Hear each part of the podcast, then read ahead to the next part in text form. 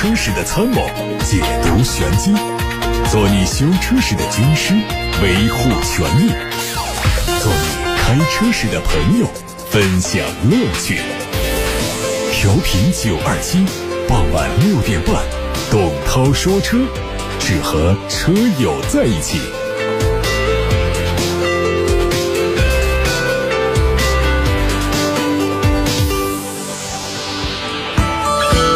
好，今天节目又开始了，我是董涛，董涛说车，六点半到七点半，大家关于选车用车的问题、汽车消费维权的投诉，可以发到直播间了，八六八六六六六六在开通，还有董涛说车的微信公众号可以留言。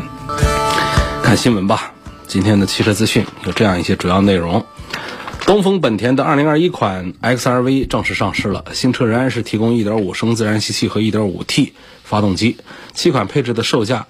十二万七千九到十七万五千九都没有变化，主要的变化是配置部分，部分车型的这个价格也有一些微调。作为年代改款，新款的 XRV 造型设计不会调整，但是呢，它在油漆颜色方面提供了新的选项。一汽大众正式推出了二零二一款的宝来，十款配置的价格是十一万二到十五万七，它属于年度小改款。因此，在外观内饰设计上没有调整，配置上做了一些升级。比如说，高配增加了十点三英寸的全液晶数字仪表，还有 CNS 三点零版本的智能车载导航信息娱乐系统。另外，动力除了一点四 T 和一点五升之外啊，还增加了一点二 T。广汽丰田传出消息，新款丰田雷凌正式开启预售。它将推出包括1.5升自然吸气三缸、1.2T 四缸、1.8升混动等动力的十二款产品，其中 1.2T 缩减到三款车，预售价是十二万九千八到十三万九千八；1.8升的混动新增了双擎领先版，预售价格是十三万三千八到十五万二千八，都和现款保持一致。这次新增的1.5升三缸车是新款雷凌的最大变化。这部三缸机的动力最大功率是一百二十一匹马力，工信部的油耗是百公里五点一升，匹配模拟的时速 CVT 变速器。中期改款的奥迪 Q5L 谍照已经频频出现，日前又有媒体曝光了一组新车的内饰照片。从照片看，内饰和海外版保持一致，和现款也没有太大的变动。比起同级竞争对手，现款 Q5L 的内饰并不具有新意，遭到很多消费者的吐槽。而这次中期改款的车型的谍照曝光之后，更是被很多消费者吐槽丑的坚持。随着宝马品牌旗下的 iX3、iX 等纯电动 SUV 车型的陆续上市和发布，品牌旗下的旗舰级纯电动轿车 i7 动力信息也逐渐浮出水面。新车计划在2023年海外市场正式发布，有望在同年上市销售。根据此前海外媒体透露，新车可能会和宝马 iX 采用相同的内饰，配备更大尺寸的液晶一体式大连屏，多功能方向盘上可能会选用触控式的设计。奔驰的 EQS 将在二零二二年夏季发布，有望在十一月份开始销售。它会推出四款车型，最大续航达到了七百公里。根据此前曝光的谍照，它采用的是封闭式格栅，头灯造型和 CLS 非常相似。这个车的掀背造型非常明显，A 柱也有很大的倾斜角度，所以看起来很有轿跑的风格。一款新的 Mini 的伪装照片。在网络上流传，照片中显示，整车仍然是保持现款的经典复古风格，但是前格栅是全新的造型，让整个车头看上去更加饱满圆润。它是三门版本，根据现有的车型推测，座位数可能是四个。根据现有的动力推测，它会装配 1.5T 或者是 2.0T 的发动机，传动系统是七速的双离合。外媒。报道说，大众方面已经证实，帕萨特在美国市场上停产停售后，欧洲市场也会全部停产。帕萨特今后就会成为中国特供车。现款在售的欧版三厢帕萨特和 CC 未来都不会有更新换代，帕萨特旅行版将会有所保留，继续以小改款的形式进行销售。国内方面受到去年 A 柱门影响，帕萨特的销量是大打折扣。二零二零年一至十月份的累计销量是十点三万辆，同比下滑百分之二十六。经销商只能忍痛靠降价来苦苦支撑。堂堂的德系 B 级车，售价现在已经下探到。十三万元区间，尽管如此，销量还在不断的被同级对手超越，再也挤不进榜单的前十名。比亚迪官方发布了秦 PLUS 的内饰渲染图，采用了全新的设计，较比亚迪的其他车型更显简约时尚。具体来看，内饰是以贯穿平行线设计为主，整体的层次清晰分明。中控台延续了横向宽广和环抱的设计元素，仪表台大量采用悬浮式的风格。啊，今天先看来自八六八六的话题。有位冯先生问：威兰达的双擎是该买它四驱还是该买个两驱？这买四驱的意义不太大啊，因为这个丰田的四驱这个技术这个方面呢，它配的并不好，实际上是没有多少必要花那个多的钱，所以我觉得从性价比的角度，赞成买它的两驱。王先生希望从性价比和配置方面评价一下2020款的起亚傲跑这款车。呃，起亚的车一贯就是价格比较便宜，但是呢，实际上现在我们其他品牌的降价之后呢，优惠幅度也都比较大，因此呢，这一个车的整个的制造成本在哪儿，利润也都呃比较低。如果企业在这么大一个车上还这么便宜的一个价格的话呢，它的背后肯定是进一步的。缩减它的制造成本，所以还是一分价钱一分货，啊，这是一个管总的一个垫底的道理。另外就是在性价比表现上呢，仍然是认可，呃，起亚的啊这个产品。起亚的傲跑这个车呢，现在低配的像半夏地都不到十万块钱，呃，作为一个合资品牌，一个小型的一个 SUV，看起来还是可以。不过我的意见呢，就是再多加个万把两万块钱，可能我们就可以买到品牌啊、销量啊要更加主流一些的产品。所以推荐指数也并不高，因为从这个配置技术这个层面来分析，这样的上十万块钱的这个小型的这个产品的话呢，其实意义我觉得也都不是太大，反正就那样嘛，这个这个代步用一下。A 二驾照可不可以开十七座的考斯特？A 二是可以开的，，A 二呢最多可以开到十九个座位以下。啊那 A 二驾照是目前这个，呃，其实已经很少人是 A 二，因为大多数人呢都是有时候学都直接学个 C 照，就是开个小车。A 二的准驾车型有一个亮点就在于牵引车，嗯，可以开牵引车，再加上呢就是其他的 B 一、B 二啊、C 一、C 二、C 三、C 四啊等等，这些都是 A 二可以开的。还问这个油路三效五千公里加一次是不是这样？买了三瓶，那没问题，确实是这样。还有一个朋友发来一组照片，他这个后保险杠上啊掉了点油漆，然后呢就留言告诉我，他说我这个应该怎么处理呀？都见底漆了，面积挺大的。可是你发给我的照片，我可真不觉得它的面积挺大的。目测你这个。蹭掉的这点油漆啊，确实露出了黑色的底漆，长度都不到五公分，最宽的地方都不超过零点五公分，这也叫很大个面积啊，也太心疼了哈！网上去买那个油漆笔涂一下得了，千万千万不要把整根杠拿去做油漆了啊！千万不要做这样的傻事儿，后座的油漆无论如何和原厂油漆不一样。宝马三系和五系发动机有什么区别？没区别。如果他们用的都是同样的一个排量的机器的话，那就是没有区别的。听了几期节目，你说关于开车应该什么速度这个观点，我非常认同，深有体会。很烦那些在路上慢悠悠开的车，有几次高速上限速一百二，结果看到只跑六十公里速度左右的小车，还有限速七十的高架桥上啊，两个车就只跑个四十。然后就把路都堵了，这样既不安全，又容易造成后车路怒，跟障碍物一样。还有一种现象呢，就好多司机的技术真的不行，甚至有一些女司机，啊，技术不行，又特别喜欢买那些大的 SUV。停车场啊，在我们停车场停车，老是跟这个其他的车有一些别扭啊，就是包括在老小区错车，真的是很头疼。是不是说出了很多人的心声？很多车友都在默默的点头点赞，是吧？说的真对，我也有点赞成了。亚洲龙和汉兰达有没有什么可比性？哪款更适合家用？这个有什么可比性呢？没有可比性。这都家用嘛？这不都是在买了做做家用嘛？相对汉兰达来说呢，我可能投票给亚洲龙要稍多一点。尽管它们没有可比性啊，这一个是轿车，一个是 SUV。G L C 什么时候改款呢？内饰改成 E 一样的就好了。这 G L C 的内饰啊，呃，其实还是很豪华的，还是很漂亮的。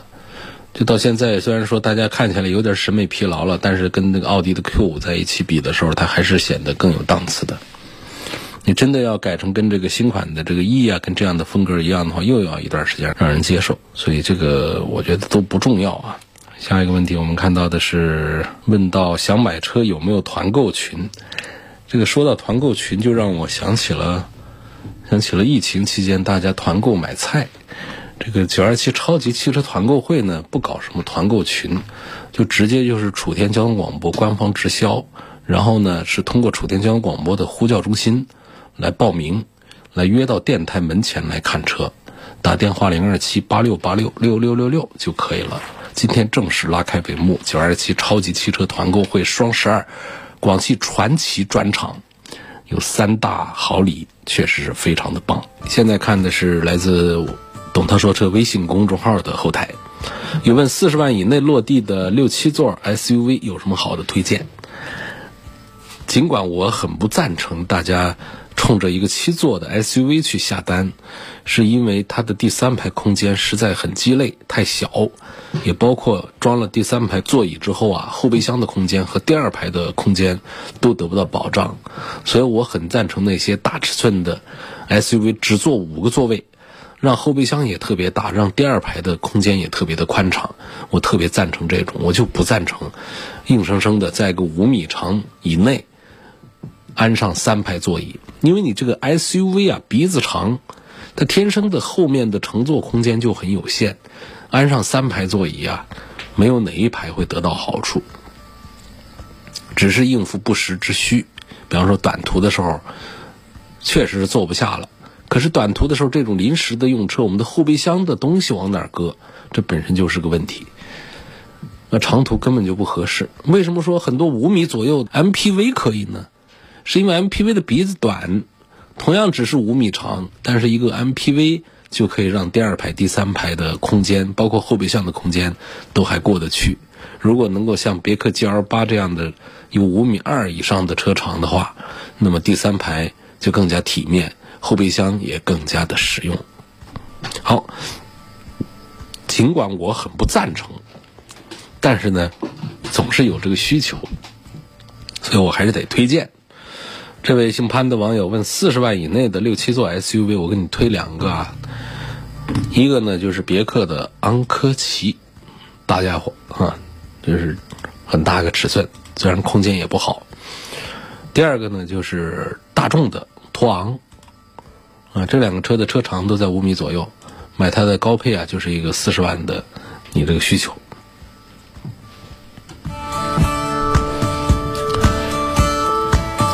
下面问这个红旗的 HS 五值不值得买？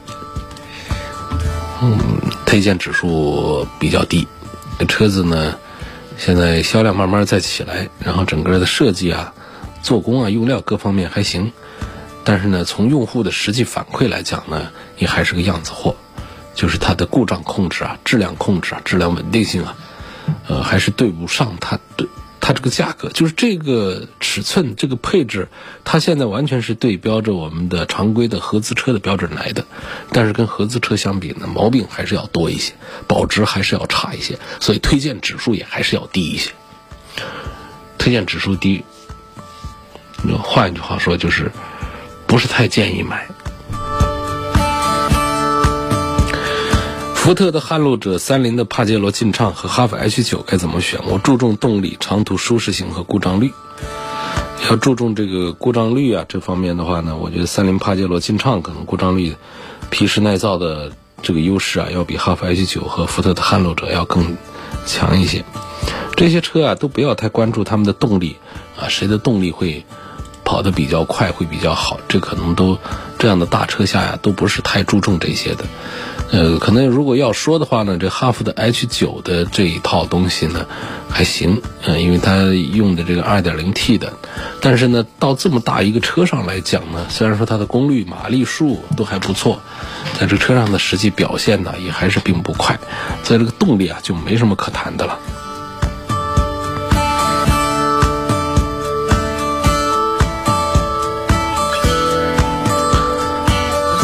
下面有问：十万落地家用的自动挡的轿车，买个什么会比较好？它有合资的小车，我这个推荐飞度，还是推荐比较多。这可真是卖一台亏一台的一个车啊！在广汽本田的家族里面，其他车都还是挣钱的。飞度尽管销量很大，但是呢，它的制造成本在那儿。实际上呢，据厂家的人反馈的信息说，这个车在厂里啊，是属于一个这个亏本的一个车型。那对于我们消费者来说，是不是其实是一个好消息啊？这是小的。那我们比如说，我们要大一点的，大一点的，我们到自主品牌的展厅里面去。你说我十万块钱落地的自动挡，那可能有一大堆车等着你去选，我就不做具体的推荐了。下面有个朋友的话题问到了仪表盘的发动机亮黄灯，还有 ABS 黄灯亮起，但是车开起来感觉不到异常，这个事儿该怎么办？这就得回店里去啊。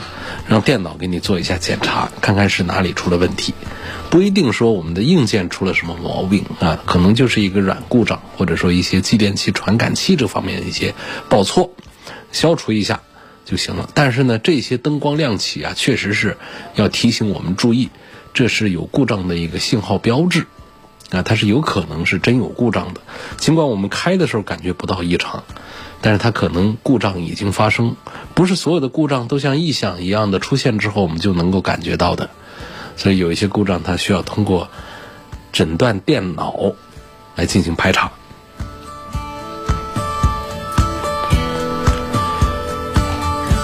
下面一个问题问：mini 敞篷车的行情怎么样？值不值得买？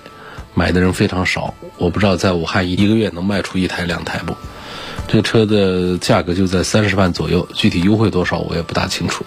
因为如果说是一个有一些销量的，它才会开始有行情；那没有销量的话，那基本上那就是不存在行情不行情，就只有一个厂家的指导价这么一个参数再说。下面问到的是插电和混动，建议选哪种？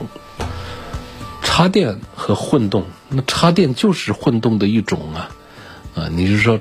混动买不买插电的吧？我是觉得插电的这有几个品牌做的还可以的，那行。那插电本身呢，就是它的这个续航里程各方面呢会长一点，但是要达到一个八十以上才好。那八十一百公里以上的这种，我觉得才有看头。有一些插混的就只有几十公里的，这种就没啥意思。像五十公里的一大批，像大众系列啊，经常就是这样子。那是做的不大好的。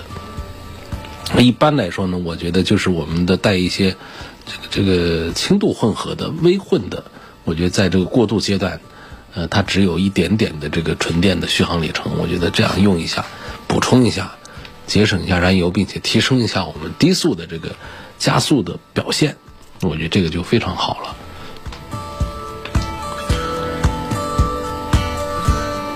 下面说，我开的是标致三零一啊，第四年，因为工作调动，每天来回九十公里，有没有必要换一辆十万元以内的电动车？这说实话，我是不大赞成。你这，因为十万以内的电动车呢，每天你这个来回九十公里的公里数啊，这样的车呢会老起来比较快。这些车子啊，十万以内电动车啊，我接触的不是太多啊。通常来说呢，它的这个质量都不是太好。啊，做的也不是太过细，就可能用不了多长时间。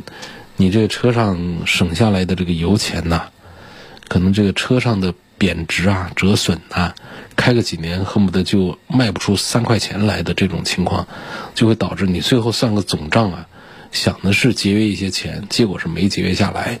所以我不太赞成。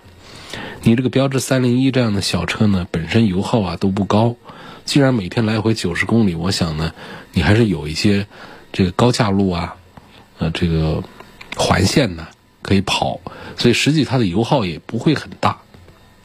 因此，我觉得要真从节约的角度的话呢，我不赞成你折腾一趟。首先，卖和买这个过程你就会有经济上的损失。接着呢，这个电动车它本身的折旧特别的快，这也是一个经济上的损失。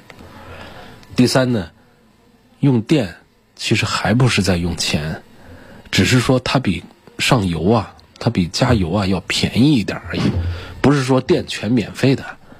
你特斯拉，你那些未来啊，他们那些宣称的一些东西，它都是一波一波的，它并不是说永远都会对所有的用户免费加电的。那电也是能源之一呀，所以我不赞成这位朋友的选择。请问涛哥，怎样向交管部门提出罚款的申诉？我有一次过红绿灯路口，绿灯时候啊，毫无征兆的变成红灯了，没有闪烁，也没有黄灯，就直接由绿变成红灯了。这申诉啊，你可以直接拨打我们交管的电话啊，或者说直接到咱们的这个交管局的这个信访窗口，直接去打听一下就可以。这个事儿我也没没干过，没有申诉过。反正你这种情况，我觉得是可以申诉的。一般我们灯变红灯呢，是有一个黄灯的这个中间的这个过渡的。如果没有，那这是一个灯光故障。灯光故障下的这个处罚，应该是无效的。